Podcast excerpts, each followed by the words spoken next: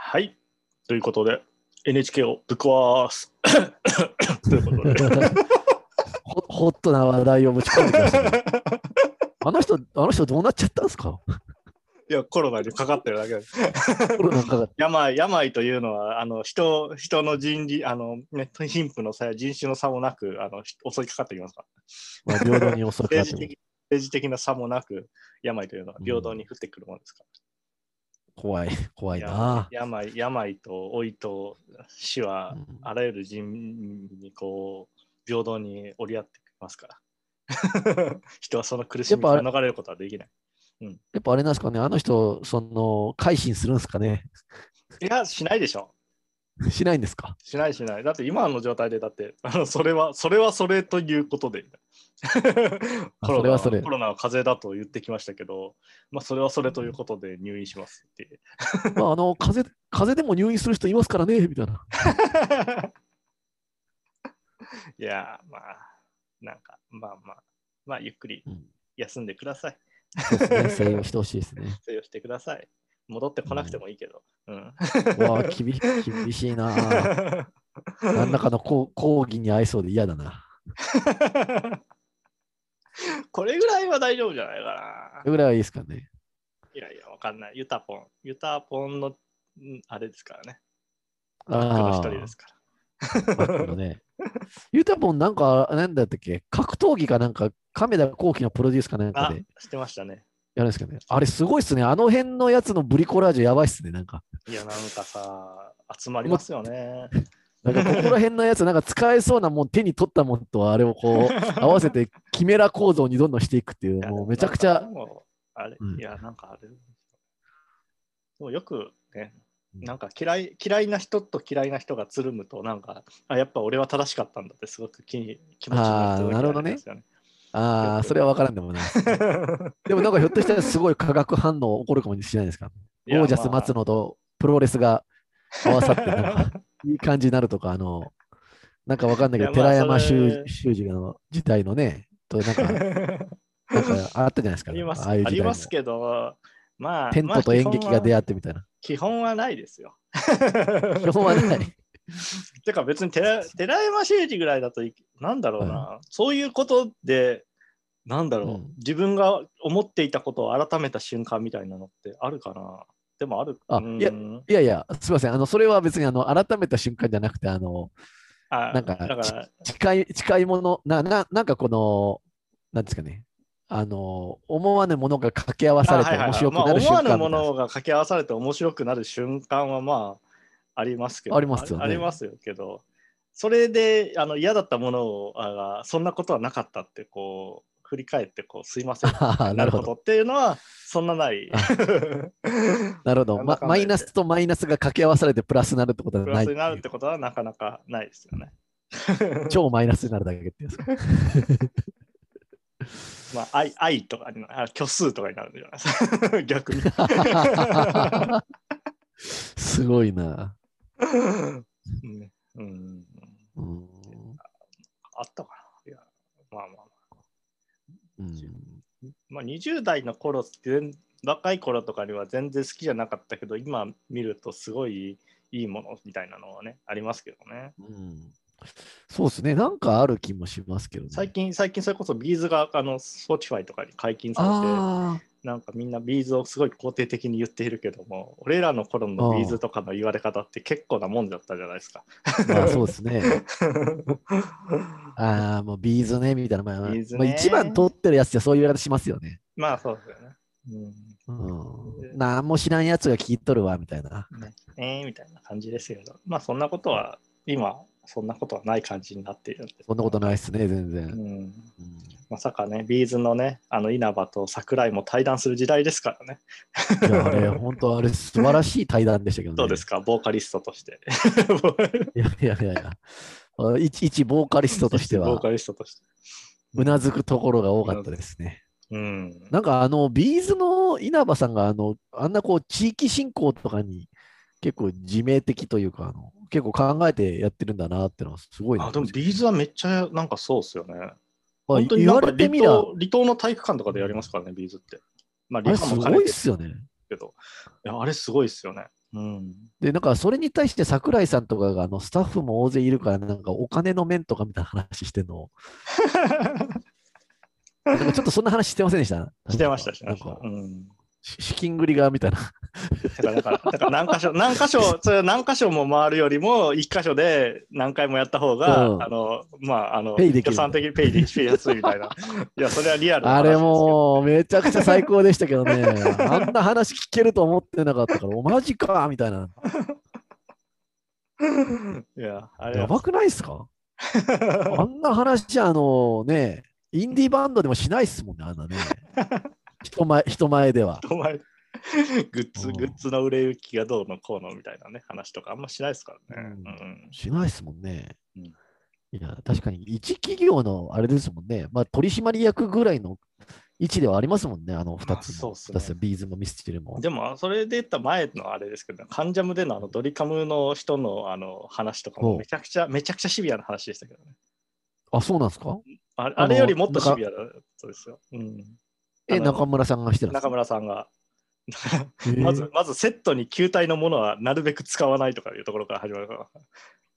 え、なぜですか？お金かかるから？球体はあの輸送の時にめんどくさいからです。俺、そういう話好きなんですよ。いかにトラックを減らすかみたいな。ああ、もう俺、すごいそういう話好きなんですよい。や、マジで、このロジスティックに関する、その、めちゃくちゃ、あれ、めちゃくちゃ面白かったですね。いいっすね。ちょっと物流から考える J-POP やってくださいよ。物流ね、大事ですから、やっぱりマジでこの、会場に合わせてトイレはどれぐらい必要かみたいなね、ところからまず計算していかないと、あの失敗そのままほっとくとファイヤーみたいになっちゃいますから。いやいや、それ面白いっすよね。やっぱそういう計算できるあれがいいっすね。いやなんかあのーバンドマンとかが全国ツアーするときに、やっぱその、それなりに大きいバンを運転できるやつがいるかどうかってやっぱ重要じゃないですか。ははは大事ですね。運転、運転テクニックとまあ持ってる持かっ。てる。まあもちろんそうですね。ハイエース持ってるかどうかとかね。そうそうそううんうん。だし、この東京から京都ぐらいまで運転できるって、まあまあ、運転技術ないと難しいと思うし、うん。僕みたいな肩こりすごい人だったら、まあ、名古屋が限界ですね、運転。まあ結構しんどいですよね。一人でやるとね。ね、今だったらオートパイロットとかもあるから、まあまあ比較的楽できますけど、うんね。だからいいギター、ね、うんいいギター買うのと同じぐらいオートパイロットの大きめのバン買う能力も必要みたいな。ああいうツアーな、車周りとか、辛いよな。それはね うんそういう感じの、まあ、シビアな話もありますよ。いいっすね。面白いな。僕そういう話大好きだな。なんかあの、具体美術協会のあれを、それこそ関西ソーカルで書いてる時とか、あの、なんだっけ、ヨーロッパで、うん、ああいうこの、なんていうか、このそう現代芸術みたいなのが流行った時に、まあ、日本でもすごいのがいたから、うん、それはすごいってなったけど、海外で評価された人のやつ見ると、なんか絵とか、はいはいはいはい。なんかそういうものが多くて、うん、なんかもっと大きいものとか、こう破壊したりみたいなものってあんまりこう流行ってないっていうか、はいはいはいはい。日本のその具体美術協会の日本での評価とまたちょっと違う評価がされてたりするんですけど、はいはいはいはい。それも多分運べなかったんだろうなまあってすごいよね。思って、そんなもんなんですよね、意外とね。意外と。ね、そういうところの制限はめちゃくちゃありますよ。だから、あの、うん、だから日本日本においてやっぱり絵とかがすごいこう、まあ、絵が来るっていうことですごい喜ばれたりするけど、なんで絵かってやっぱ絵がはた運びやすいから、うんシンプルに。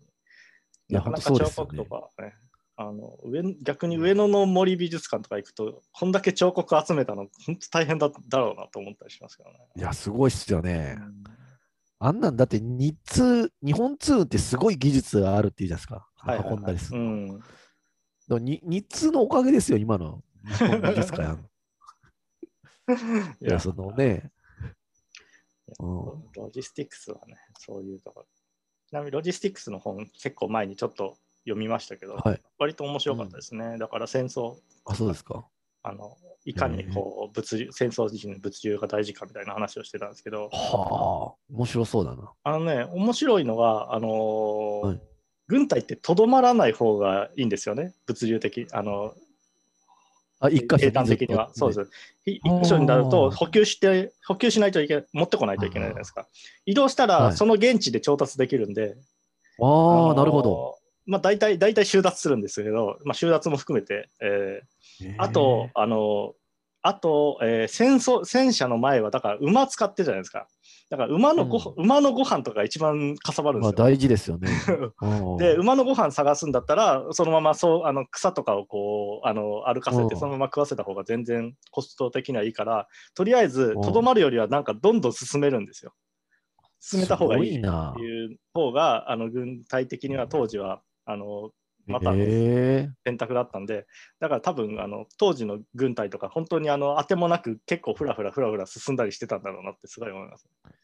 なんかこいつちょろちょろしとんな、みたいな。そうそうそうだから、あの、なんだろう。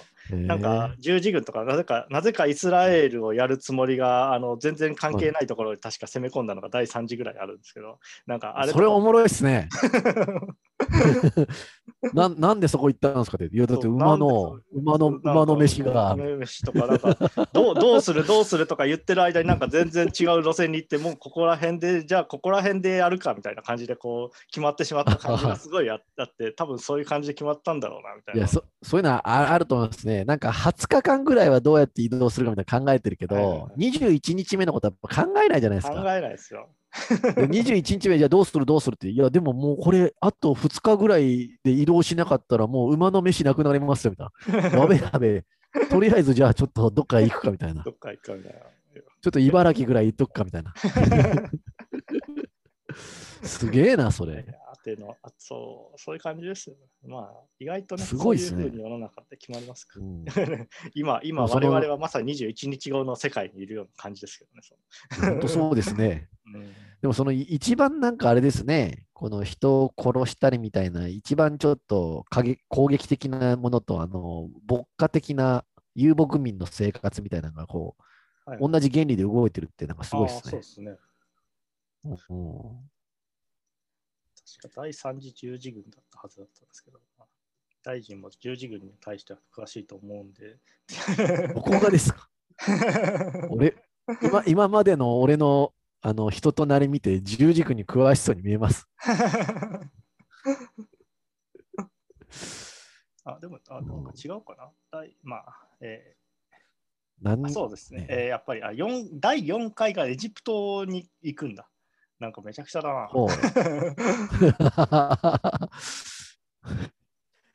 こんなはずじゃなかった。こんなはず。うんいや、じゃあなんかあれですね、馬の飯を無尽蔵に作れる機会があれば、歴史は変わってたかもしれませんね。あ全然それは変わってますよ。だから食い物がだからある時期からそもそもあの変わりますからね。だからナポレオンがまあやったんですけど、うん基本的には。うんと言われていて、まあ、す実はそうでもないみたいな話があるんですけど、だからうんなんとか保存,、保存が効く食い物をあのあ募集するんですよ、ナポレオンが。で、あ。結果とあして生み出されたのうがん、まず瓶詰めですね。瓶に入れて殺菌して、ああの食べ物を入れて、煮沸して殺菌させて運ぶ。次が缶詰ですよへね。缶に入れて缶詰使う。だからそこからいわゆる保存食の歴史って始まっていくので、アンチョビみたいなもんみたいな。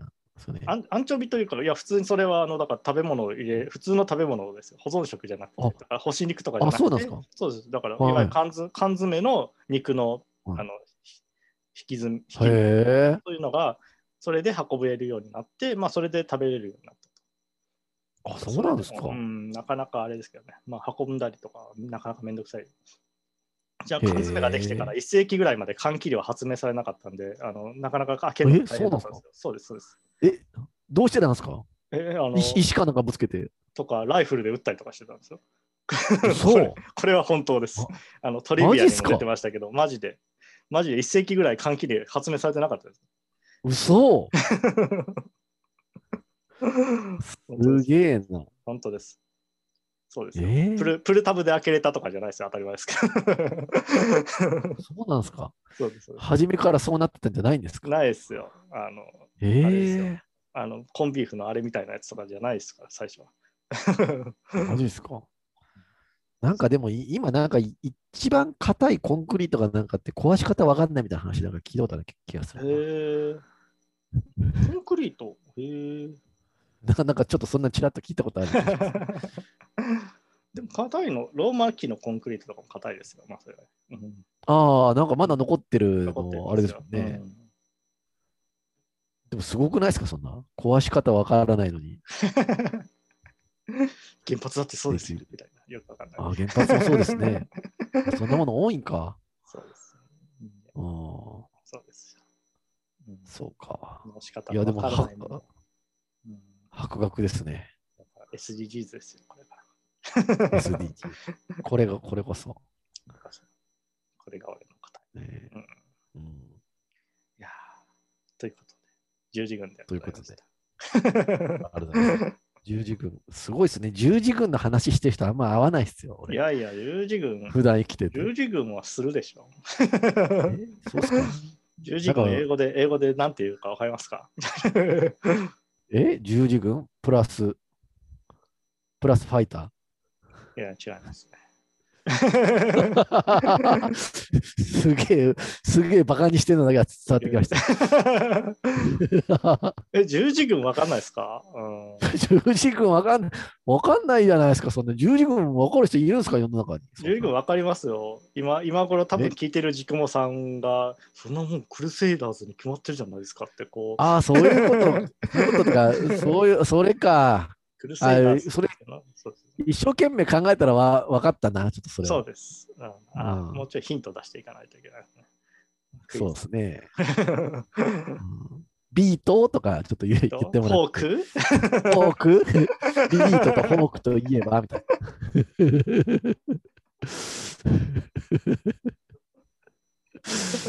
そういう感じですよね。うんな。そうですね。そうか、そうか。へえ、うんなるほどね。まあ本当に教養あって素晴らしいと思いますよ。ね私なんて本当に教養。大臣がそれこそこの間なんかツイッターでその知らない単語を知らないまま大人になってしまったという話をして ちゃんとちゃんと解説しますという話をしてたよ。うんあれ、な、なんの、ゴリ当てとか、ゴリ当てともう一個何でしたっけ？なんか2つのものなんとかっていう話あですよ、ね。ボニークライドボニークライド。ああ、なるほど。よく出てくるじゃないですか、あの、アメリカの映画とか見てたら。まあそうですね。注釈入れろよと思うんですよね。え、マジ、え、じゃん、え、ゴリアテって、まあ、あ英語発音で言うとゴライアテですけど、ゴライアテ、ゴリアテ。ゴリアテってわかりませんか、わかんないっすよゴ。リアテ、ゴリアテは巨人の名前です。あ、巨人？巨人です。えー巨人です。で、それ、巨人っていう、でかい人のことを指して、まるでお前はゴリ当てだなって言ってるんですか？そのそういう感じですか？いや、えっ、とね、まあ、かえっ、と、簡単に言うと旧約聖書に出てくる言葉です、ゴリアテは。おういでや、なんか例えば、うん。うん、例えばドン・キホーテ、ドン・キホーテって言葉を出すときには、なんか巨大な風車を、なんか、はいはいはいはい。あの、竜かなんかと間違って、あの一生懸命戦ってる、なんかそうそういう様みたいなの。例えでドン・キホーテの昔の価値観にすがりついている人みたいな、なんか違った価値観にすがりついている愚かな人みたいな、でも万うんそうそう有みたいなのが、まあ、いわゆるドン・キホーテ。そうそうそうそう。でもそれはそれであれですよね。みたいな、そういうあれですよね。うんそういう感じで言うと、ゴリアテは、えーまあ、うんえっ、と、まあ、でも巨大な巨人ですね。えっ、と、旧約聖書に出てくるんですよ。うんで、まあ、えーイスラエル側の敵対するやつに現れてきた突然でかいやつで、あのーうん。で、まあ、かなり強いんですよ。ほうほうほう。ただあ、ゴリアテ、ゴリアテはあの最終的には殺されます。負けるんですけど、さあ、ゴリアテを倒したのは誰でしょうか？え？ーそんななんか有名なキャッチーなやつですか？キャッチーです。え？アイアンマン？違う。アイアンマンじゃないですか本当アメリアメリカのあホワイトトラッシュみたいな。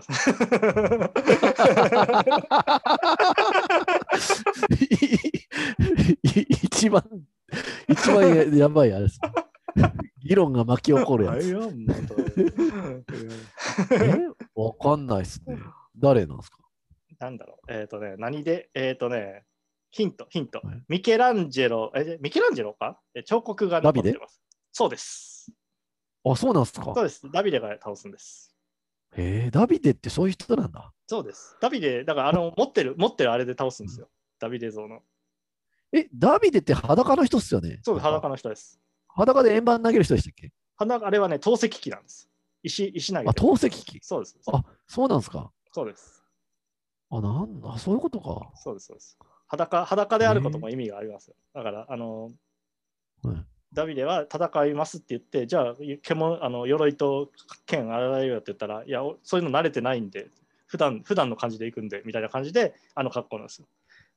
すごいっすね。普段で行く感じでって言って、そのまま石投げて殺すっていう。かっこいいな。お鬼塚千尋が裸足で歌うみたいな感じなんですか？そんな感じすごいな。へえ。あのそうですよ。愛子がジーパンのまま紅白に出るみたいな。普段の感じで行くんで。いいですね。すごいな。うんへーそういう感じで、まあ、そのそれがダビデ。まあ、その後ダビデはあのダビデ王になるんですけど、イスラエルの。うん。そういう感じです。あなので、まあ、そういう時にあれです。ちなみに昨日あれですけどね、あのはいそれを倒したことが慣用句になって、いわゆるジャイアント、あ巨人が殺されることをあー番狂わせとしてジャイアントキリングというあ、そういうことですか。ただこれはさっきウィキペディアで知りましたけどな。でもこれが原型なんだと思います。うん、はあ、それがジャイアントキリングの。だからジャイアント白田とかチェホンマンとか負けるときはジャイアントキリングってゴリ当てっていう。ゴリアテあいつらゴリアゴリ当てですね、ほとんど。まああれはゴリ当てですね。あけぼのとかゴリ当て感ありますよ。うん、ゴリ当て感ありますね。だからジャイアント白田負けないんですよね。あ、白田は負けない。負け 負けないゴリ当て。なかなかでかい人、でかい人がない、なかなかその、だからこう、こうあれでしょ？あの小小結びじゃないや、舞の舞の海とかがこうんう、あの、あけぼのとかを倒すとじゃ、完全なジャイアントキリングとしてこう、言われるわけですよ。あうんーそうっすねそう。いう物語好きじゃないですか。うん。うん、そんな感じでももうぜ絶対勝てない場合はドン・キホーテですね。ドン・キホーテ。前のドン・キホーテ、ドン・キホーテともちょっと違うかな。違います。ド ドン・キホーテは幻想と戦ってみたいな。そういう感じですね。ドン・キホーテの戦い方はもうちょっとね、なんかその、あれなんですよ。うん、うんなん何かに準してる感じの戦い方の、あの、まあまあ、ほうほうほうほドン・キホーテ的な戦い方っていうのはね、逆に言うとあれとか、あの、貴乃花の負け、あの、追いやられ方とか逆にドン・キホーテ、あれこそがドン・キホーテ感ありますけど、う。あの、現役じゃなくて今の、今の、今の貴乃花とかは完全にあのドン・キホーテ感ありますけどね。なるほど。うん。裸一貫の花田花田氏の。戦いとはこう踊った格闘技なんだからこうしないとダメだろうみたいな感じでこうやって いていやいや確かにそうっすね。うんみたいな花田光一氏の。そうですよそうか。ちょっと切なくていいっすね。いや切ないですよだからドン・キホーテはかなり切ない話ですから切ないっすよね。でもいいっすよね。俺好きですけどね、結構そういうの。なんかドン・キ。ホーテはねすごい、うんすごい話ですよい。いやドン・キホーテは普通にすごい話ですから。もちろん大臣も読んだことあると思いますけど。なんかあの、昔その NHK の、なんか、はいはい。はいあのーお話の国かなんかで見たことありますね。うーん。あドン・キホーテはね、本当にすごくて、てかほとほとんどや、ほとんど、まあ、あれが一応近代小説のはは始まりと言われてますけど、あのはい。小説で考えられることはほとんどやってますよ、ドン・キホーテは。すごいビ、ビートルズみたいな話ですね。や、ほとんどそうです。だから、ほん本当にほほとんど最初の人がやってるよみたいな話で、だって、あの、へー続、続ドン・キホーテでは、あの、もうドン・キホーテっていうのが、ドン・キホーテが読まれてる世界でドン・キホーテが現れるんですよ。だから、あの、あの書物でおなじみの有名人が、はい。みたいな感じで、こう、はい。周りの人が Y の Y のやってくるんですけど、あ、あのドン・キホーテだ、みたいな感じで、読んだよ、読んだよ、って言って、頑張れよ、頑張れよ、えーみたいな感じで、家族ムルと戦った、あれ、あのドン・キホーテでしょみたいな話すをごいじゃないですか。国民がするんですけど、もうすごいじゃないですか、えー。ほとんど。もうだあの、すごいですね。楽屋落ちというか、もう、あの、ほほとんどメタフィクション的な感じでもう、ドン・キホーテとかがなるんで、だからほへーなんかこう、こんなの新しいだろうとか言っても、ほとんどドン・キホーテがやったんですね。いや、そうですねう。んススパイダーマンとかの、あれですね、そうそう元祖みたいな。そうそうそう。メタフィクション、もうすすでにメタフィクションですからね。まあ、そもそもドン・キホーテがメタフィクション的な話ですからね。そうなんですか？そうです。だから、だってそもそも、あの、まあ、騎士道物語を読んで、自分を騎士道、騎士だと思い込んでしまった男の話なんで、すげえな、それ。だからすごいね、近代小説というので 話になるんですけど、だから逆に言うと、小説の前から騎士道物語みたいなものは溢れていたわけですよ。ああ、ヨーロッパになるほど。はあ、はあはあはあはあ、え、でも神話、神話みたいなものがあって、小説みたいなものに移行していくっていう、あれですよね。っていうことになってますけど、まあ、基本的にはそうなんですけど、ただ、もう騎士道物語はまあ実際の、えーまあ、アレクサンダーとかも、えーとまあ、シャルルマーニュとか、えー、とカルダイとかも、そういう話とかもあります。し、まあ、ローランなんとかの歌みたいな、そういうのもありますけど、はい。いまあ、いわゆる英雄物語ですよね、ヒーローの話が、はい。えーそういうものはまあ全然世の中では流通していたけど、ただその流通をして、えーまあ、そういう英雄の物語を読んでしまった普通の男が英雄だと思い込んでしまったという話がドン・キホーテなんで、そうすると、まあ、主人公は普通の男なんですよ、本来的には。ほうほうほうほだから、普通の男が主人公になるっていうことが、いわゆる近代小説の始まりなんです。う。はあ、あ、そういうことですか。そういうことです。はあ、なるほどね。英雄じゃないですよね。うんそうもう面白いですね。よう、そんなこと知ってますね。みんな知ってますよ。の相相席食堂見てても出てこないっす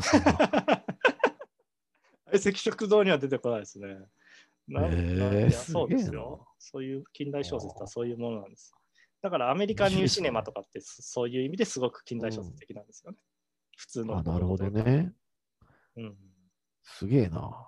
ででも、あそうやって考えるとあれですね。それをさらに犬とかに、犬とか狼にしたって意味では、パルケ・エスパーニャもっとやばいっすね。まあ、あれはそうですね。パルケ・スパイそれとなんか、うん、うん、あれとなんかスペインを掛け合わせて遊園地まで持ってきて犬にしてるっていう。ね スペイン我々はスペインがね。うん、そうか。かつて、かつてはね、いろんなものがありますから、島スペイン村。えー島スペイン村良かったっすけどね。島スペイン村、まあ楽しかったです。USJ できるまではもうあそこしかなかったから。まあ、そうか。うんあと、なんだっけ、あの、長崎にあるの、なんでした？オランダのやつ。ハウステンボスね、ハウステンボス。あ、ハウステンボスうんも好きですね。うん。今は HIS の参加になってますけど、ね。まあ、そうですね。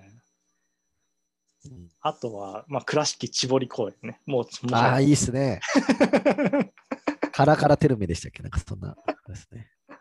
倉敷千堀公園は今、あの三井アウトレットパークになってて、あえのそうなんですか？そうですよ。あそこはもうショッピングモールになっちゃったんですよ。なくなって。で、あの当時のあのあのバイキングの銅像だけ残ってるんですよ。うわ嫌だな。なんか僕、あの、遊園地って、あの、鉄道会社とかが、はいはいはいはいはい。なんかかなり、なんかすごいロマンを描いてやってるあれじゃないですか。そうですね。宝うん宝塚、ファミリーランドもそうですけど、はいはいはいはい。だから俺、ああいうのがあれですね、この商業主義の権下みたいなあの、アウトレットとアか、ねショッピングセンターなんのすごい悲しいですね。いやいや、我々もね、まあ、大臣の大好きだった阪神パークや。うん。阪神パークもそう。ね。あれ結構夢ありましたよね、遊園地作ってる鉄道会社の人っていうか、社長まあ、そりゃそうでしょ。ょう。うん、子供のためって、もちろんファミリー層のあれもあるんでしょうけども。うんああめちゃめちゃロマンチストじゃないですか。うん俺いつも思うんですよね。大臣、アリバシティ行ったことあります？え、え、アリバシティ？いアリバシティって神戸にかつてあった遊園地があるんですよ。うん、や、聞いたこともないですえ、ね。マジっすか。うん、はああそんなもんか。まあまあ、そんなものもありましたよ。あと僕はよく姫線行ってましたね。姫路ああ、姫路。あれ、まだありますよねあ。りますあります。うんそうか、そうか。遊園地な。遊園地面白いな。遊園地面白いですよ。ちょうんちょっとね、だから、まあ USJ とかももちろんいいんですけど、言っても7000円取るわけじゃないですか。もっとね、ねもっと安価に行ける遊園地がね、こう周りにあるとやっぱりいいですよね。ねもう、うんもうだって、あれですからね、ハーバーランドのところの遊園地もなくなっちゃったし、かつてポート、ポーアイにもちょっと小さいのありましたからね。あそこよく行ってました、ポートアイランドあのところ。はいはい。ポート、ポートピアランドが。ポートピアランド。ああ、神戸ポートピアランド。よう行ってましたよ、あそこ。私が最初にあのアルバイトを申し込んだところですね、大学時代。そうなんですか？ポートピアのなんかあの飲食店の、ポートピア内の飲食店の面接を確か受けに行った記憶ありますね。落ちましたけど。うん。あ、そうなんですか？そうそうそうそう。すごいな。まあ、その後亡くなっちゃったんでね、なんとも言えないです。おそうですよね、遊園地。ーねえ、やってほしいっすよね。でも俺、USJ ってやっぱちょっとせこいなってよく思うんですよね。ああ、まあ、せこいところあります。まあ、大阪の、あのですか。そうそう。あの、僕ね、そう子供の頃行ってた遊園地って、必ずゾウとかフラミンゴとかいたんですよ。はいはいはいはいはい。で、それを、それがいるにもかかわらず、絶対昼またぐから飯食わなきゃいけないじゃないですか。はいはいはいはい。だからね、あのね、ちょっとやっぱね、焼きそばとか食ってる時に、あの、うん、なんか動物の匂いがしてきて、はいはいはいはいはい。あれやっぱちょっと子供ながらになんか、なんかちょっと嫌だなと思いながら、はいはい。なんか洗練されてないなと思いながらい行ってったんですけど、ねそれが遊園地じゃないですか。まあそうですね。USJ いないでしょ、いないですね。臭くないですかね、USJ。家畜が。臭くしろよって。匂い、ねえ、やっぱ象のね、クソとかが、とかあのわ、わらとかも意外と匂ったりするから、はいはい。なんかああいうのをやっぱ敷き詰めて、上で勝負してほしいですよね。それで1位って言ってほしいですよ。なんか 満足度1位って。はいはい。象、象いるのに満足度1位になってほしいですよね。そうですね。そう、うん食い物ね。食い物ね。UH、いもはやね、USJ になると食い物持ち込み禁止だからな、本当なかなか、なかなかの商売ですよ。うん。ああ、そうなんですか。中で食べなきゃいけないですか？そうですよ。へえ、そうですよ。すごいな。まあまあ、ビジネスとしては優秀ですよね、本当に。えらい商売やっておりますよ。まあ、いや、まあ、頑張ってほしいですけどね、もちろん。うん頑張ってほしいですけどね。ねうんううか遊園地遊園地ね。遊園地行きたいな。え、そういうなんかジェットコースターとか乗るんですか？乗りますよ。あ、そうですか。乗りません乗らかなさそうな。いや私はめっちゃ好きですよ。乗らないっすね。マジですか？あの怖いじゃないですか全然わかんない。全然わかんないですよ。そのね、ジェットコースター怖いとか言ってる人だ,、ね、だって、だってこう動いてるじゃないですか。いやいやいや、動いて、いや、あの、ジェットコースター怖い人全員そうだと思うんですけど、あの、止まらないかもしれないっていう恐怖であるじゃないですか。はいはいはいはいはい。うん、あのだからだから一番怖いのはあの海賊船バイキングがこうゆらゆらゆらゆらあれが怖いんですよいやいやあれめっちゃいいじゃないですかあれだってずっと止まらずなんかずっとこう回り続けたらめちゃくちゃ怖いい やいや、あんな楽しいものないでしょうよ。うん、いやだからもしあれが回り続けた時のために、それを止める怪力の人間として、あの象をやっぱり雇っといてほしい。象だったら止めてくれる可能性あるじゃないですか。うんでも生身の人間ではやっぱりこの資本主義が暴走しだした今となっては、動き出した海賊船を誰も止められないじゃないですか。はいはいはい。はいはい、止めれるのは象だけですよ。今中国であの北上する象いるじゃないですか。いますけど。あれ、あの、そうあれ止められずになんかあの田んぼとかめちゃめちゃ飯食われてたりとかするみたいですけど やっぱり人間止めれるのは象だけですよ。ああ、象の大群はね、恐ろしいですからね。ハンニバルも使いましたかあそうなんですか。ら。使いましたよ、象。へえ。象、象来られたらそりゃ勝てないわっていう。うん、そう来られたら勝てないですね。勝てないですね。でも一応麻酔銃とか撃てるんですよね。いや、まあ、打てます、打てます。うん、ねえななんであの中国のあの北上する象はあんなに北上してるのかよくわかんないですよね。まあ、食い物とかないんじゃないですか。うんうん、なのかなあなんかちょっと、あと暑いみたいなことテレビで言ってましたけどね。ちょっと暑いからもう北上しますみたいな。ああ、まあ環境変動ありますよね。う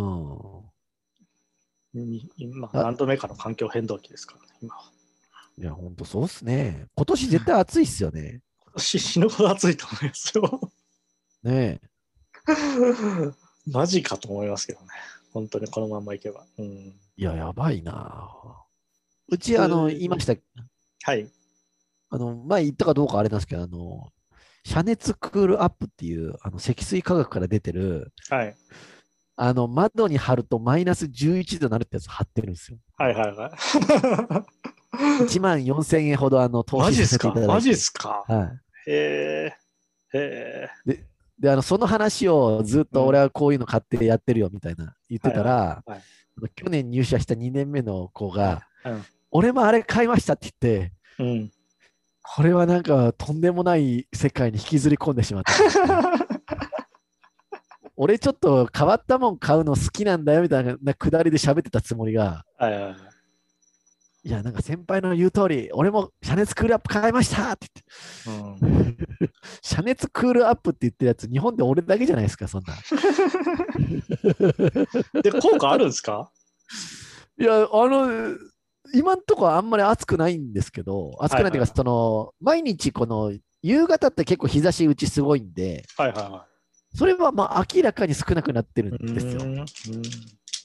うんだけど、張り出したのがもう5月中旬ぐらいに張り出してるから、はいその前の気温あんま覚えてないんですよ。だから今時だったらめちゃくちゃ暑いんかどうかはちょっともうわからない。うん。そうっすね。なんかやんないんですか、そういう。エアコン代を少しでもケチるための、なんか。えっ、とサー、サーキュレーターと遮熱カーテンも買いましたね。なるほど。一そういう緒じゃないのですか。買いました遮熱いやいやうニトリの、ニトリの遮熱カーテン、あの、ちゃんと仕切りを、あの、区切ることによって、なんかマジの話をすると、うちはあの24時間エアコン炊いてるんですよ。今？今です。今です。今もうわや強靭じゃないですか。てか、だってあの動物飼ってるんで、うんあの室温あそういうこ25とですか？度以上にししない、25度以上になったらダメなんで、あの基本的にはえー夏場とかは24時間フルで回さないとダメなんですよ。うわ、すげえな。ちょっとすごいな。引くわ。電気代半端なくないですか、そんな。エアコン。言っケチくさいてもね、どれぐらいだと思いますか？ど。いや、1万。まあ1万ぐらいですね。え、じゃあう、ん、1, 1万ぐらいですか？そうです、1万ぐらい1ですよ万5、え？安っえ、でも1万、だから2万1回はしないですよ。あの、えそうなんですか？そうです。そんくらいですよ。あああ、でもなんかな、あれだな、エアコンってあんまりつけたり切ったりするよりずっとつけっぱなしの方がいいみたいなけた方がい。いいですし、あと、まあ、最近のエアコンにしたから、それこそ昔住んでたところとかだと、本当に、あの8000とかしましたけど、でも、それよりは全然多分安くなってるし、で、サーキュレーター、だから最初の時は確かに1万8000円ぐらいにはなったのかな。でそれで、サーキュレーターとかをつけるようになったら、結構5000円ぐらいは安くなったかな、それで。そういう感じであ安くなってます。へえ、あ、じゃあ1台でなんか賄うより、その、機能を別にした方が、そうです、そうです。だから結果的にに安くなるんですへえ、空気循環してくれるんで、それだけで多分かなりあれですね、効果的にはなってますね。そうかそうか、温度と風量をちょっと下げれるから、エアそうです、コンがそうです、そうです。そんなにパワー使わなくて済むんで。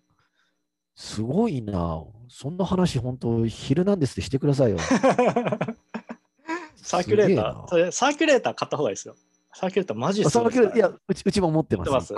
アイリスオーヤはい。アイリス、アイリス大山の、なんとかアイってやつ、あの、コストコで買いましたよ。はいはいはい。もうちょっと、もう一個ね、大きいやつ買えばよかったなって今ちょっと後悔してるんですけど。うちもでも普通にもう2台目欲しいですからね。いや、2台目欲しくなりますよ、欲しくなるよね。いや、すごいっすよね。それ、うん、そうそう、それ言ってんですけど、なんかね、奥さんがちょっとね渋い顔するんですよ。うん 別に、も持って歩いたらええやんみたいな感じで。いや、違うんだよとか、固定しておきたいんだよ。そこはここにもここにもサーキュレーターがある家っていうのがさ、なんか素敵じゃん。あるじゃないですか。はいはいはい。俺、本当に寝るスペース以外全部ガジェットに囲まれてても全然嫌じゃないですね。うん、普通に俺寝るスペースが欲しいからなんかそのエアコン1台しか自分の部屋ない家ないんで逆に言うとその冷気をあの寝室まで持っていくには、もう一個あった方がまあ便利かなみたいなことはよく思います、ああ、なるほどね。うん。でもなんかサーキュレーター、サーキュレーター使いこなしてる人って、はい。あの窓を開けて外に向けてサーキュレーターやったりするじゃないですか。はいはいはい。俺あ、俺あのレベルまでまだいけないですよね。あれ、すごくないですか？外に向けてサーキュレーターやれるんだったら、マジ人生の勝者だなと思いますよ。あそうっすよね。まあど、冷房はまあそんくらいですね。だから、むしろ暖房の方がかかりますけどね、電気代的には。あ冬場の。あ。暖暖房もサーキュレーターで回していけみたいなあ回してます、回してま。す。暖房の方が効果的かな。で暖房の方があ、そうですか。あったかい空気が上に来ちゃうんで、それをもう一回下ろすために、上に向かって吹きかけとくと、まあ、空気が循環して回ると。回ると。それも俺できないな、やっぱりちょっと。頭では理解してるんですけどね、行動できないですよ。なんか、あの羽の回るもんは涼しくするためのものっていう固定概念が。いや、ありますけどね。いや、いやいやいや、はいそういうもんじゃないですよ。あれですよ。喫茶店、喫茶店で上であのくるくる回ってるのって何の意味があるんだろうと思ってましたけど、あれ、あれ邪魔邪魔、あれ。あれ、あれも大事なんですよ。あれ、あれこそが元祖サーキュレーターですから。ああ、あれ邪魔っすね。いついつ 見てもなんか、なんかちょろちょろ、なんか、なんか目にちょっとだけは、なんかこの、視界に入るの嫌やなと思っていつも思いますよ。あとなんかあの、羽が勢い余って飛んでくることないかなと思ってちょっと怖くなるし。いろんな、いろんな恐怖を感じながら生きてます、ね。いや、そうっすよ。俺がドン・キホーテだったら戦ってますよ、あいつと。いや、ほんと。大丈夫ですか？天天が空から落ちてくるみたいなことで不安になったりとかしませんか？大丈夫ですか？あそれは、それはないっす中ね。国中国の孤児みたいなことはないですか？大丈夫ですか、うん、そう、そう、それはないんですけど、今日あの、歯が抜ける夢見て、はいはいはい。あただなんか、歯が、なんか、すごい変わった夢見たわって徳さんに言ったら、あ、それなんかポピュラーな夢やで、みたいな感じで言われて。ん、割とポピュラーですね、歯が抜ける。あ そうなんや。そんなに、そんなに悪い意味ではないですよ。うん。あでもなんか、兄弟に不幸があるみたいな解釈があるのと、はいはいはい。ただね、なんかね、あれ卑怯なんですよ。あの、いあの夢、夢夢解釈はかなり卑怯です。なんか、あとなんか、これから悪いことが起きる前兆みたいなの書いてあるやつがあったり、はいはいもしくは今悪い状態なら、ここがそこでこれから好転するって。もう全く真逆じゃないですか、それ。えぐくないですか？いや、まあそういうもんですよ。なんか、ああいうの多いっすよね。あのーおみくじの大凶出たら、こっからはもうこれがそこだから、こっから上がってそいうく一そうそう方とか。そうそう。そうなんやねんみたいな。まあそういうもんですよ。まあうん占いってそういうもんですから。そういうもんっすね。うんまあ確かになんか我々が生きてる時に運がいいとか悪いとか幸せとか幸せじゃないとかって、もう絶対的な価値基準にはそもそもない相対的なもんだから、まあそうですね。まあなんかそれをまあちょっとなんかアドバイスしてくれてる、なんかこう、そういうカウンセリング受けてるみたいな感じなんかなみたいな。まあまあまあ、そういうことですね。うん一回、一回外に出すってだけでもね、かなり変わりますからね。言葉にする。あ、はあはそれだけでも。あ、あなるほどね。そうです。うん。そういうことそうか。します。そうやって思うとあれですね、この、うんコロナみたいなこの気持ちが塞ぎ塞ぎがちになるときには、おみくじをやれって言いたいですね、これはみうん。おみくじね。コロナ、うん。塞ぎますよね、みんな。塞ぎますね、本当に。最近本当に塞ぎ込んでますから、ね。うん。あ、そうなんですか。なんか楽しくねえな。うん。そろそろ、そろそろどうやって？楽しくないなって。うん。うん。まあ、それはわかりますけどね。どうやって解消するんですか、その楽しくなさを。なんかとりあえず、とりあえず風呂とか入ります。そういう感じです。だ土日サウナとか行けないじゃないですか、今。いや、わ私ね、あの、これちょっと罪の告白しますけど、はいはい。昨日サウナ行きました。告白しなさい。大丈夫です。昨日あなたな何ヶ月ぶりかにサウナ行きましたね。ああ、行ってちょっしまいましたと最初に話し、そうそう、最初に話しましたけど、もうちょっとすっごい忙しいのがようやく終わって、はいはいはい。でも、その終わったんですけど、なんか、よしや、じゃあ、そのやってたメンバーでみんなで酒でも飲みに行くかとかもできないじゃないですか。そうですね。だから、なんか終わったのに区切りがつかないっていうことは、すごいもう、あわかりますね。わかりますね。その気持ち。うん。そう。でもう、もう唯一、もうこれだけは俺の楽しみなんやと思って、サウナ行ったんですけど、はいはい。サウナガラガラで、へえ。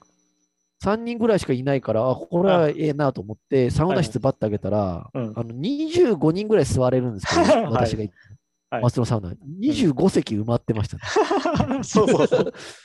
そんな感じですよね。どういうことと思って、その風呂場、風呂はめっちゃ広いんですけど、そこパッと見たら3人しかいなくて、はいはいはい。あれ？これどういうことと思ってさ、俺頭抱えて、はいはやっぱ俺疲れてるから、なんかこれ、頭お、頭、頭おかしくなったんかと思っ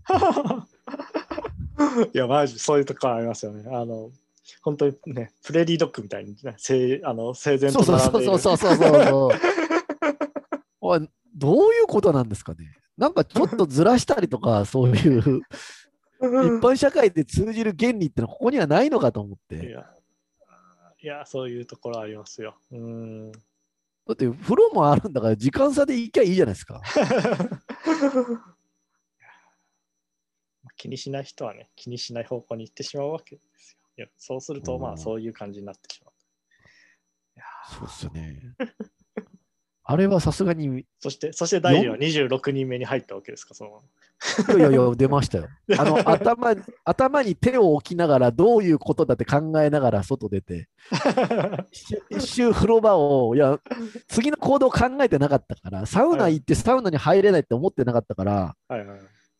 でもう疲れてるから、その、もう非常に疲労困憊だったんで、なんか、次どうしたらいいんだと思って、ほんま、本当に頭抱えながら一周しましたよ、風呂場。普通に風呂入ればいいじゃないですか。うんいや、それで風呂入ったんですけど、なんか、夜の9時とかで、はいはいはい。なんかたまたまなんですけど、その泡がバーって出るところは、なんか5箇所ぐらいあるんですけど、はいはい。すべての泡が止まってて、なんで泡が止まってるんだみたいなんで、また混乱して、もう俺発狂しそうだったんですよ、サウナ。サウナで 松戸のサウナで声上げそうになったんですよ、マジで。いや、怖い、怖い話ですね。黒沢清の映画のような世界です。ちょちょっとずつなんかおかしいだけなんですけどマジでやばい世界にや来たと思ってばいですね。それで最後に飲んだ牛乳がぬるかったりしたら本当に怖くなるんですよ。そうそうそうそうそうそう。水素水が置いてあるんですけど、水素水がなんかぬるいっすよ。マジで。いや、マジで、あの世界の、世界のタガが緩んでる感じ、すごい伝わるわ。で、ちょっとこで、その後、これはちょっと言ったらあれかもしれないですけど、なんかあの、女の人入れないんですけど、はいはい女の人がなぜか受付で、あのなんか、あの、女の人なんですけど、ここ入りたいんですけど、みたいな、すごい交渉してる のがあって、怖な。いんでそんな話してるんだと思って、で、うわーなんかすごかったなと思って、なんか、あそうそうそう、夜の街を歩いてったら、なんかキスしてる人とかいて、今キス、今そう、路上でキスしていいんかとか思いながら、うん。ね。え、と思いながら、ラブホの横のところに車に止めたんですけど、なんかそこをなんかすごいスピードで歩いていく、なんか女の人とかいて、うんなんかすごいスピードであの人歩いてたなとか、なんかいろんなこと思いながら俺家帰ったんですよ。一個一個はちょっとしたことなんですけど、すごいな。全部合わさると、自分の心もなんかもう疲れ果ててたし、なんかすごい。ちょっと、ちょっとオッドタクシー感があるな。あそうなんですスカスカートとパンピみたいな世界になってきてます。うんうんあそういう話なんですか、夫 ちゃんと見てないですけど。でもまあ、そんな感じです。なんか都会の、都会のあれですよ。うん。うんいやー、なんかね。まあ、あとは何だろうな。まあ、大臣、まあ、あとは最近の大臣の活動といえばダイエットなんですが、進んでああ、そうなんですよ。あのね、1日1万4000歩とか歩いてるんですけど、はい。一切痩せないんですけど、どういうことなんですか、こ大臣、そんな太りました？れ。いや、ものすごい太ったんですよ。まあ、知ってますけど。もうでそう最初最初の2日ぐらいで、はい。なんか2キロぐらい痩せたんですよ。はいはいはい。おこれすごいすごいと思って、あのいやあの夜ご飯をあの、はいはいもやし、はいはい。もやしとレタスを敷き詰めた上に、まあ、ちょっとだけお肉とかうん。乗せてあるやつ食ってて、これすげえうまいんで、俺もう毎日それ食ってそう、もう3週間ぐらい。はいはいはい。もうそう最初に、最初に痩せた2キロを維持してるだけで、そこから一切痩せないああ。です。でも2キロ減らしたのすごいですね。うんいやでも1年2キロ痩せでどんに一年でどんくらい太りました？このコロナ禍。あんまり言わないいや、1年で2キロぐらいかな。あ、でも2キロぐらいですか。そその前から、まあ、私、どっちにしろインドア派なんで、はいはいはい。はい。一応健康診断的にあれ？健康診断だと10年間え？よ若い頃より10キロ太ると寄進号じゃないですか。太りました？ああ、全然、全然それ、全然あれですし、あの、メタボのなんか、あれ80何センチとかですよね。そうですね。あれ全然超ええてますよ、ね。はい。こんなもん人前でする話じゃないですけどね。いいじゃないですか。中年、中年っぽくて。サウナっぽくていい中年っぽく。中年サウナ、ゴルフの、ゴルフのサウナみたいな感じです。最近。でも普段、普段それ、そうそう。普段それ忘れてるんですけど、あの、たまにユニクロとかでジーパン買おうと思うと、はいはあの、ウエストのサイズって書かれてるから、あれでなんかハッと思い出させられて、嫌なもん見たから、よし、帰るぞって言って、嫌なもん見せられたら帰るぞって言って俺帰るんですよ、いつも。ジーパン買おうとして、ジーパン買うのやめて、なんか、自分のウエストと向き向き合わされてたから、今買ったらこんな一番太ってる時に買うもんじゃない、帰ろうってい。まるで、まるでこれから痩せるかのような。まるでこれから痩せるかのように、ような言い方をして帰るわけですね。そうです、現実から目をそらして帰りますよ。とかもう100歩譲って、それでもジーパン買うんだったら GU 行こうぜみたいな。もう若い人、最近ジーパン履かないやつですからね。で何入ってんすか？チノパンとか。チノパン。なんかジーパンそういうジーパンってでももうあれですよ。ジまあ、もうジーパンって言い方が古いですけど。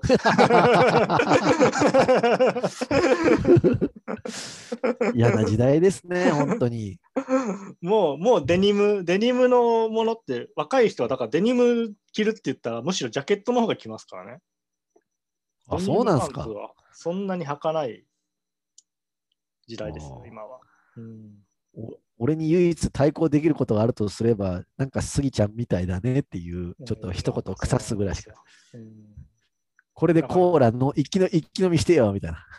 でもマジで、だからジーンズと多分ね、ジーンズとロックって同じぐらいむあの若い人にしてみれば、ちょっと前の文化みたいな感じな扱いだと思いますよ。あ、ロックンロール？ロックというか、まあ、いわゆるロックバンドみたいな。だから、ああ。ちょっと前のおじさんたちが好きなものみたいな感じでこうわー、嫌だね。う。ロックなんかでも永遠に近いなんか様式美じゃないですか、すごい。形として。どうですかねなんか自分は逆にあれって本当に90あの20世紀後半の文化だなと思いながらずっと生きてます。え、じゃあロック消えると思ってるんですか？消えますよ。え、ギターとベースとドラムがいて、ボーカルがいて完成って、あの、最高に美しいスタイルですよ。え？いやまあでも消える可能性はありますよ。うん。えロック消えるってあんま想像したことないな、俺今まで。ああ、結だって構消え音？うん。そう、音楽の形としてもう完成形の一つじゃないですか？あれって。いやーどうすかね。いや、でもそんなんやったらでもバンドバンドの原型ジャズですから。ああまあ、ジャズは別にあれか。ピアノとかになるからか。バンドでもあれバンドは残るかもしれないですけど、ロックである必要はない。うんあそ。そうもそも、そもそもロックですら、そのバンドが形式こそが一応完成形ってことになってますけど、あ、なんかそれすらも結構揺るがされている感じとか、めちゃくちゃ最近思いますよ。だから、よく思い、よく言いますけど、ビリー・アイリッシュ聞くと、はい。あの、その後に、あの、3ピースのロックバンドですら、ちょっと音多いなとか思うときありますからね。え、そうなの？ああ、もうベースと？ベースとドラムとギターの3本でもちょっと音が多い。はあ。ぐらいにちょっと思う時とかありますからね。ええ すごいな。もっともっともっと少なくてもいいかなみたいいや、でも、でもね、それちょっとすごい思うところがあって、な。うん、いその、なんか引き算の方になっていくってすごくないですか？や、すごい。足していくんだったらわかるけど。でも確かに今かっこいいお音楽ってどっちかというと引き算、引き算ですね。まあうんい今っていうかでもあれか、よく考えたらオーケストラから考えていくとどんどんどんどん弾いてってるのか。オーケストラ、ビッグバンドから考えていくと。まあ、どっちかというと。いや、でも別に多い、でもそれも結構上下しますからね。大きい大きければいいっていう時代っていうのもそん何個かあるけども、それもやっぱトレンドですからね。やっぱり。まあそうかそ。れこそ我々が富田ラボとか聞いてた時代とかもあるわけじゃないですか。昔だと。うん。もう、あれとか大きい、大きいことがいいと。あれ大きいっすねあれは完全に、まあ、でかさ、でかさじゃないですか。まあわ私どっちかというといまだにそそういう方が好きかもしれないですけど、ねまあ、でかいの好きですけどね。うんうんあアメリカンゴールデンポップスみたいな。いやまあ、私は私は20世紀最大の音楽遺産はデューク・エリントンだと思ってるので、おー。いいっすね。デューク・エリントンマジ神がかったんですよ。だからてか、てかビッグバンドってもうあのほとんど今許されないですからね。うん 基本的に無理ですからね、あれ。今やろうと。あの通常営業でやろうとすると、ビッグバンドなんて。うんいいっすよね。みんな一緒に、うんファーってなるの。ファー、ファー、ファー、ファー、ファー、ファー。よくこれ合うな、みたいな。なんかい。や、すごいっすよ。あれはねうん、本当に今、資本的に無理ですからね。だから、そうか。うん、あれとかがやっぱり素晴らしいとは思いますが、まあ、それはそれとして、あんまり今はそんなに要請されないということです。そういううんうん悲しいっすね。まあ、ゴージャス感ってね、難しい。そのもまあ、あれが本当に最もゴージャスだと思っている私は、身としてはですね。ちなみに、デューク・エリントンの私は上組曲が本当に好きなんですが、知らないっす、その。知らないですか？デューク・エリントン、はいデューク・エリントン聞いてないですか？いやいや、あの、昔ね、うんあの、なんだっけ、あの、デアゴスティーニかなんかで、はいはいはい。そういうなんかビッグバンドみたいなの出たときに、あなんかあった気がするな。CD の頃？え？CD の、はいはいはいはい、はい。そうそれはすっごい聞いてましたよ。ああのね、音がめちゃくちゃ悪悪いんですよ。あ、悪いですよね。あのその昔の録音してるからそういう音っていうか、その CD の音が悪いんですよ。なんそうかはいはいはい。そういうのありますあります。うんこれもあの、あれですよ。棚で売ってる10枚組2000円の CD ボックスとか買いました、ね。あそういう音でした。音悪いっすよね音悪い。あでもね、なんかね、うん。あの、俺も教養ないから、うん。それぐらいがなんかちょうどいいんですよ。なんか、はいはいはいはうんい。いや、わかります。あの近近所でたこ焼き食食うぐらいがちょうどよくて、はいはいはい。うんいや、そういう粗い、粗いもん食いたいときありますかうん。そうそう、洗い物食いたいすっごいそれが好きで、もう何度も何度も聞いてましたね。うんああ、でも、いいっすね。うん自分も高校時代とかに、だからあれですね、ジャンゴ・ラインハルトの CD とかなんかすごい棚売りで売ってて、ほあの買ったんですけど、高校時う、代に、うんあの全然良さが分かんなかったんですよね。あそうですか。なななんじゃこりゃみたいな感じになってて、なんか、うんなんか音悪いし。とか思ってたんですけどただでもあのその10年後ぐらいにもう一回聞いたときにめちゃくちゃ良くてびっくりしましたね、おうあこんなにこんなに素晴らしいことをやってたんだと思いながら、うん、っていうことがあるので、まあたまには聞き返すことも大事ですよみたいなそうっすね。うん。確かに。その、そのデュークエリントね、なんかね、上の音音というか、なんか、キーンとするというか、まさに金属音、金属音みたいな感じが金、はいはいはい。本当に聞こえてくるんですよ。はいはいはい。でもなんか、それがね、ちょっとなんか、俺の、その、教養のない人間には、こう、刺さるというか、はいはい金属だけが俺を、心をぶち破ってくれるみたいな感じですごい好きだった。あ、いいですね。サルトル調和が取れてないんですよね。はいはいはい。え？えー サルトルのオートみたいな話ですね。なんかよくあ、そういう話なんですか？あれいいっすね。はデアゴスティーニのデューク・エリントンはサルトルのオートであるっていうまあいいっすね。書き,、まあ書き出しから書き出し。まあデューク・エリントンの音楽といえばね、まああのね、あの美しいものを、この世に必要なものは、あの可愛い女の子の恋愛と、あのデューク・エリントンの音楽それ以外のものは全て消え去っていいと言った人もいますか？ら。そうなんですか？誰ですか？えっと、あれです。で 名前完全に今、今完全に出すでしょ。ボリス・ビアです。おーボリスビア名前聞いてな、誰のことなんかさっぱりわからんっちゅう歌歌方の日々です。えうんなるほどね。ー、なので、もうなるほどねしか言えないですもうもうデューク・エリントンはもう神ですからね。やはりまあ、デューク・エリントンってなんかかっこいいっすよね。デューク・エリントンさっぱすごいっすよ。うんう。ん。わけ、わけわかんないぐらいすごいっすよ。うん うん。ねあの、そうそう。まあ特に上上組曲、本当いいっすからね。聞いてみます。後溶でけますよ。あの、そうなんですか？あの、だから上組曲ってすごくて、あの、まあはい。女王っていうのは誰かというとエリザベスなんですけど、ああ、は まあ、ああの謁見したんですよね、ある時に、はい。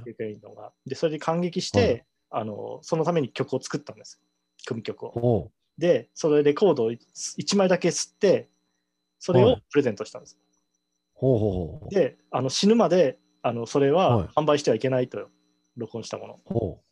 ほだから本当にその人ためだけに作った組曲なんですよ。エリザベス女王だけ。う。あ、そうなんですか？そう。です、そうです。え、で、その死んだ後にリリースされたなってからリリースはされました。だから73年とか4年とか